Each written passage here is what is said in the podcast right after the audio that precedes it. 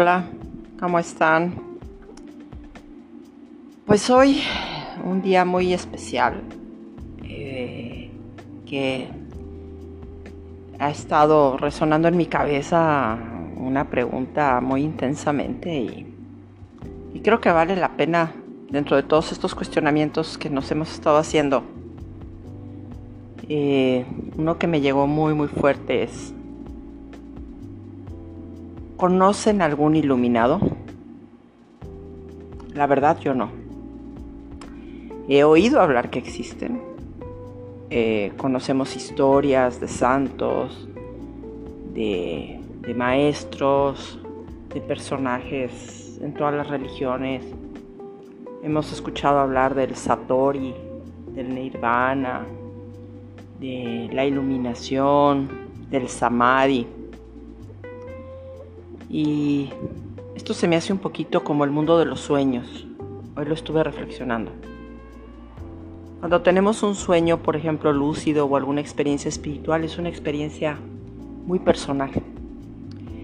Que muchas veces, no sé si a ustedes les pasa, pero a mí me pasa, cuando yo trato de expresar una experiencia tan real, em, mucha gente me ve como raro porque como no la han experimentado, no la han vivido, pues es, es un poquito difícil de comprender. De igual manera a mí me pasa, o sea, a veces escucho cosas que hay una parte que mi razón me dice, ¿cómo crees que eso puede hacer? Y hay otras cosas que mi corazón me dice, claro que sí. Entonces aquí, eh, más que nada, mi cuestionamiento va a, lo siguiente, ¿no? Hay, hay un libro fantástico eh, que la verdad eh, me parece sensacional, de un maestro zen Kodo Sawaki, que escribió El Zen es la mayor patraña de todos los tiempos, ¿no? Y, pues él, de alguna manera dice pues que si en verdad eh, cada uno de nosotros se llega a elevar como una pared en un acantilado eh, muy lejos y por ejemplo hasta el cielo, no hay comparación posible con nadie más, ¿no? Esto yo, yo desde chica lo he sabido y creo que cada uno de ustedes también, muy en el fondo de su corazón. Porque cada uno eh, somos una huella digital. Tú eres tú, yo soy yo, ¿no? Y, la gente puede decir, ¿por qué no haces esto de esta manera? Pues a lo mejor si eres águila y te piden que actúes como tortuga, pues jamás vamos a pasar el examen, ¿no? Para, para las águilas pero las águilas tampoco van a pasar el de la tortuga. Entonces nos la pasamos un poquito extraviados eh, eh, tratando de encontrar, eh, vivir las experiencias de otros y, para mí ahora me quedó con muy claro cómo estoy buscando yo un samadhi o una iluminación que no es mía. la palabra Buda significa el despierto, el que se da cuenta de la naturaleza de su propia mente. Y hay textos budistas zen en el que se dice, si encuentras al Buda en el camino y te dice que es Buda, mátalo. Por supuesto, metafóricamente, ¿eh? no, no, hay que tomarlo esto tan a pecho, pero se refiere a que, a que realmente eh, pues no compremos todo lo que nos dicen.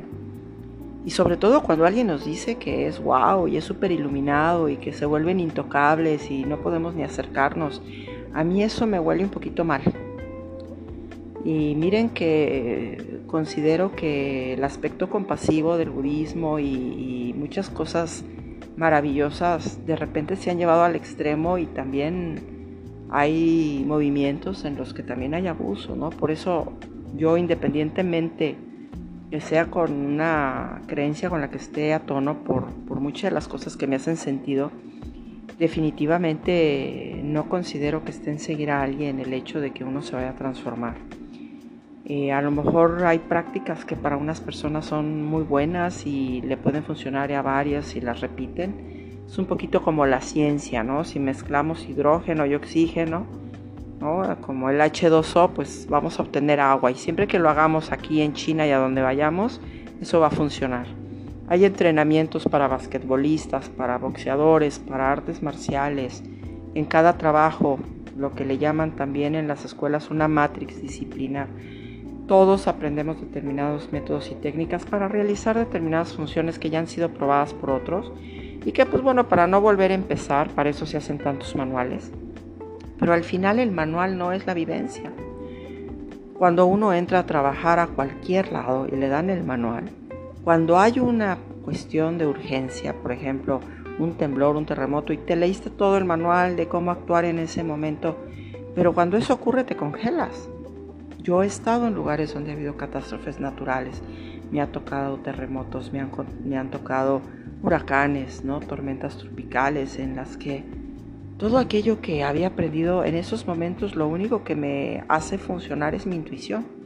Claro que muchas de las cosas me pueden venir a la cabeza, que si las repito una y otra vez me ayudan a, a poder ejercer de mejor manera ese conocimiento, pero al final a veces muchas de las cosas que había que hacer uno acaba haciéndolas de una forma distinta y, se puede acabar a veces salvando la propia vida y la de muchas personas, ¿no? Y por eso mi cuestionamiento, eh, ¿conocemos algún iluminado? Recordando que todos tenemos nuestro ombliguito redondo, como, como una vez me dijo por ahí una persona muy sabia, ¿no? Eh, eh, cuando uno empiece así como a querer endiosar mucho a alguien, hay que recordar que estamos en esta tierra, que todos vamos al baño, ya lo había dicho, que todos necesitamos comer y, entonces aceptar nuestra naturaleza como es, creo que sería la más grande iluminación. si en determinado momento cada uno nos aceptamos como somos, ¿no? Como dice el Zen, y creo que no se trata tanto de cambiar todo aquello que nos perturba, yo creo que dejaríamos de perturbarnos mucho si empezáramos a ser quienes realmente somos y nos sentamos a meditar. Porque realmente al meditar cultivamos estados mentales que nos ayudan a sacar la espada para cortar aquello que no nos permite ser. Lo que ya habíamos comentado la vez pasada, aquello que nos limita. Entonces vale la pena eh, reflexionar un poquito, ¿no? Si estás en algún movimiento, tienes algún maestro, digo yo, yo te respeto, respeto eso, pero vale la pena que, que no renuncies a tu vida por seguir la de alguien más. Porque tu vida a lo mejor está llena de sorpresas que aún no conoces. Yo me he atrevido a eso varias veces, por eso me ha costado mucho trabajo mantenerme en un movimiento o en un lugar fijo.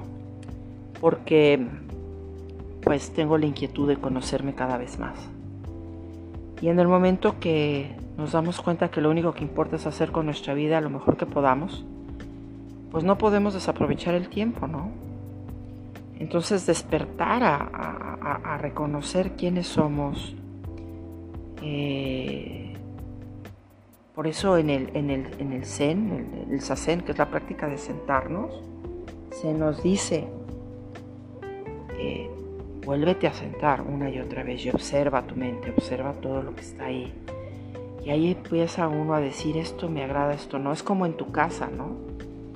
Cuando hablamos de liberar espacio, pues eh, todo aquello que nos han regalado, cargado, que nos han dicho cuídalo y que realmente nos pesa, no nos permite avanzar y vivir la vida que nosotros queremos. Pero a veces caemos en adicciones de muchos tipos pues para evadirnos porque si viviéramos la vida que realmente buscamos vivir, que nos llena y nos satisface, yo creo que no habría tanto problema. Hay movimientos que te dicen solo sé vegetariano. Si no eres vegetariano no vas a, a iluminarte. Híjole, yo conozco muchos vegetarianos. Es más, yo crecí en una familia de vegetarianos estrictos que no saben. O sea, yo era chiquita y me ponían ayunos y a dietas de de, fruta siete días y luego me daban solo jugos y yo me sentía morir y me, llevaban a los ashrams y me metían a chorros de agua helada. Yo lloraba. Para mí era un calvario, no era un gozo ni era algo maravilloso para encontrar la, la iluminación, ¿no? Yo quería tener una vida un poquito más normal, como mis amiguitos, ¿no? Tener juegos un poquito más. Y sin embargo, mi familia creía que me estaba ayudando a encontrar esa iluminación y, sinceramente yo nunca pude ver a los maestros como iluminados, ¿no? Muchos de ellos usaban capas o, cruzos enormes y todo el mundo les rendió homenaje, ¿no? Se prácticamente se postraban ante ellos. Y, también ese es un tema que tenemos en el budismo y, también existen otras religiones.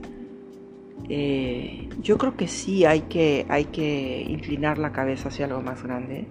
Hay que inclinar la cabeza en respeto hacia aquello que desconocemos, pero sin realmente darle el poder o la fuerza a algo externo porque creo que esa fuerza viene de nosotros, la reconocemos en nuestro corazón para poderla reconocer en alguien más. Por eso insiste, eh, insisto en, en seamos quienes somos llamados a ser. Si yo soy Emma, porque mi nombre es Emma, pero eh, me, me ubica con ser liberadora del espacio, pues eso soy y busco liberarme cada vez más de cosas que no me permiten vivir la vida plenamente. Entonces empezar a saber qué me agrada y qué no. Eh, mucho tiempo hice prácticas ascéticas, Llegué a estar sin moverme hasta cuatro horas en meditación. Claro que llegué a tener experiencias, pero fueron mis experiencias. He tenido dos muertes clínicas eh, y en una de ellas yo no vi el cielo ni cosas fantásticas.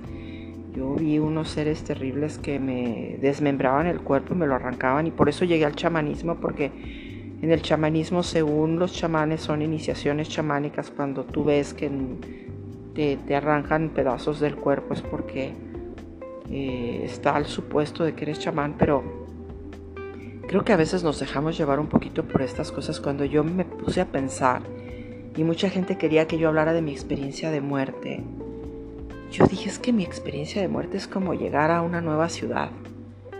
Eh, alguien puede llegar a, a México, a París, a Costa Rica, donde quieran y y alguien puede tener una experiencia maravillosa y alguien puede tener una experiencia terrible. ¿No? Hay gente que nació para casarse y hay gente que no. Hay gente que nació para tener hijos y hay gente que no. ¿Por qué queremos a todos ponerles el mismo traje y la misma camiseta? ¿Y por qué queremos decirle a alguien, si a nosotros nos va bien, que a, a esa persona le tiene que ir bien solo porque mi experiencia fue la correcta? Entonces, si a mí me funciona prender un incienso, a lo mejor a otro le puede dar alergia, ¿no? Puede sentir que se asfixia. Yo conozco muchas personas que, no soportan el olor del incienso. Y, hay, hay, personas que son sumamente espirituales y se toman su copa de vino y comen carne. Yo traté de hacerme totalmente vegetariana y luego di como banderazos de un lado a otro este, este, este podcast realmente es para compartirles mis experiencias, mis reflexiones, sin querer imponer nada a nadie, pero las mismas reflexiones que yo me hago, que me hacen de pronto tomar conciencia de lo que funciona en mi vida, pues tal cual se las comparto. Y creo que ese es el camino zen, es el camino de encontrarse a uno mismo y miren, a lo mejor ya no deberían utilizar seno budista o chamánico, son todos en uno, es como un cóctel de experiencias. Eh, como a veces cuando se pide un cóctel, cuando se sale a algún lado, eh, el cóctel de frutas tiene una mezcla de frutas deliciosas. Hay gente que dice no mezcles las frutas, sí mezclalas, solamente no desayunes, solo cena, las dietas, ¿no? Hazla de la luna, ¿no? Eh, hace el ayuno intermitente, practica. Bueno, es que escuchen su corazón, por favor. Si algo les dice que esa experiencia es para ustedes, vívanla y vívanla en la totalidad. Pero háganlo con el corazón, porque como hemos comentado, cuando hacemos algo con el corazón, como es con tanta pasión y es con amor y, sale con una entrega, aunque nos equivoquemos, decimos, no me importa, yo quise hacerlo. Pero cuando somos inclinados por algo o por alguien más, regularmente hay un arrepentimiento, hay un dolor, hay una frustración y, podemos tender a culpar a otros, ¿no? Porque no lo elegimos realmente desde nuestro interior y, ahí nos podemos perder. Eh, hay, que, hay que pensar que tenemos que andar este camino como, como el único en este momento, ¿no? Hay Creo que cuando más demos de nosotros a los demás, de nuestra autenticidad, pues más tranquilos nos vamos a sentir. Y, más allá de ganancias o pérdidas, se trata de pensar cómo, entender nuestra propia naturaleza y también buscar esa paz y esa sabiduría y esa guerra también, porque a veces necesitamos vivirla para poder encontrar el camino al que somos llamados. Y sin juicios, ¿eh? porque creo que no todos vamos a lo mismo. Cuando se nos dice todos somos Buda todos somos Cristo, perdón, pero no lo creo. O sea, todos tenemos un camino y quizás vale la pena descubrir nuevos caminos. Eh, ¿Dónde están esos nuevos filósofos? ¿no? en, dónde están? Y pues ya saben que aquí a veces les voy a decir poesías mías y, y precisamente hice, hice una que habla de eso, ¿no? ¿Dónde, dónde están los nuevos filósofos? Eh, ¿En dónde se encuentran? ¿Qué nos ha pasado hasta ahora que, que quizás no, no, hemos eh, querido buscar, eh, experimentar nuevos caminos? el budismo para mí es, despertar a ser quién soy realmente. Y en ese vacío, al perderme en todo lo que no soy y vaciarme totalmente, creo que ahí todos podemos encontrar algo. Porque ahí sí la copa es personal, ¿no? Esa copa la podemos llenar de diferentes cosas hasta que decimos, esta es la bebida que me llena de gozo. Porque el, el budismo busca realmente que nos alejemos del sufrimiento y hay muchas otras tendencias que también lo hacen y no tenemos que seguir una en particular. Pero esta poesía con gusto se las comparto. Y es en dónde están los filósofos. Me la he pasado leyendo a lo largo de mi existencia múltiples filósofos y pensadores, buscadores de soluciones, de hacer, de reaccionar a los humanos, estrujando los cerebros con el poder de la razón y así comprender al corazón. Ahí están todos ellos desde los griegos, pensadores que nos llevaron al reencuentro del, encuentro con ese otro yo que apenas se ve bajo la luz de la luna. Aristóteles, Platón, Sócrates, más allá de la verdad y de la muerte, han llegado, se han eternizado, y me pregunto, ¿en dónde están los nuevos filósofos? Aquellos que se atrevan a cuestionar a Spinoza, a Nietzsche, a Schopenhauer, ¿Qué hay de Don Miguel de Unamuno, Ortega y Gasset, Voltaire, sin importar el orden cronológico ni los porqués? ¿Y qué hay de las mujeres y de los gays, de los filósofos de la diversidad, de los que sus gritos se ahogan en un cuarto de hotel? ¿Qué hay del barrendero, de la mucama y del albañil que te invitan a correr el riesgo de vivir, de existir? ¿Acaso los filósofos solo se dan en un aula o se les permite vivir bajo el cobijo de cualquier mantra? ¿En dónde están los filósofos? Me pregunto cuando ya no veo cuestionar más las verdades a medias que nos han llevado a tanta indecisión sin fin. ¿En dónde están los filósofos? Piénsalo bien. ¿Será que los nuevos se esconden en ti y en mí? Y aquí es donde pues los dejo con esta reflexión, ¿no? Y volviendo yo misma hacerme esta pregunta y también se las dejo a ustedes. ¿Conocen realmente algún iluminado? ¿Y para ustedes qué ser estar iluminado? Más allá de lo que dicen los textos o de lo que dicen las experiencias de otros. ¿En dónde realmente encuentran ese gozo en su vida? Hay una regla que claro se trata de no hacer daño a nadie, ¿no? Y tampoco hacernos daños a, a nosotros, pero muy en el fondo todos tenemos un llamado. ¿Cuál es el tuyo? Yo estoy cada vez más acercándome al mío y por eso decidí hacer este podcast. Pero, ¿el tuyo? vale la pena que, que lo encuentres porque como el pajarito, ¿no? Que yo, mi abuela me acuerdo que tenía eh, algunos pajaritos en unas jaulitas y yo desde chica me gustaba subirme a una silla y abrirles la jaula y los dejaba libres y bueno, por supuesto recibía unos castillos, perdón, unos castigos terribles. Ya este, cada vez ponían las jaulas más arriba. Y en una ocasión dejé ir uno que ya, bueno, pues se le hacía maravilloso porque cantaba divino, pero yo veía que ese pajarito cada vez se ponía peor en la jaula. Cada vez cantaba, pero yo sentía que era desesperación y estaba perdiendo su color, estaba perdiendo la vida, estaba cada vez se enfermaba más, tenían que ponerle más cosillas, yo tenía que ver el veterinario más para porque el pobre estaba encerrado, ¿no? Total que un día lo libero y bueno, fue terrible y obviamente fui la más castigada. Yo tendría en ese entonces como unos 13 años. y llegó un punto en que me dijeron, no te das cuenta que está tan acostumbrado a estar en la jaula que al hacer eso lo único que hiciste fue que saliera y, se va a morir porque no sabe vivir fuera de la jaula.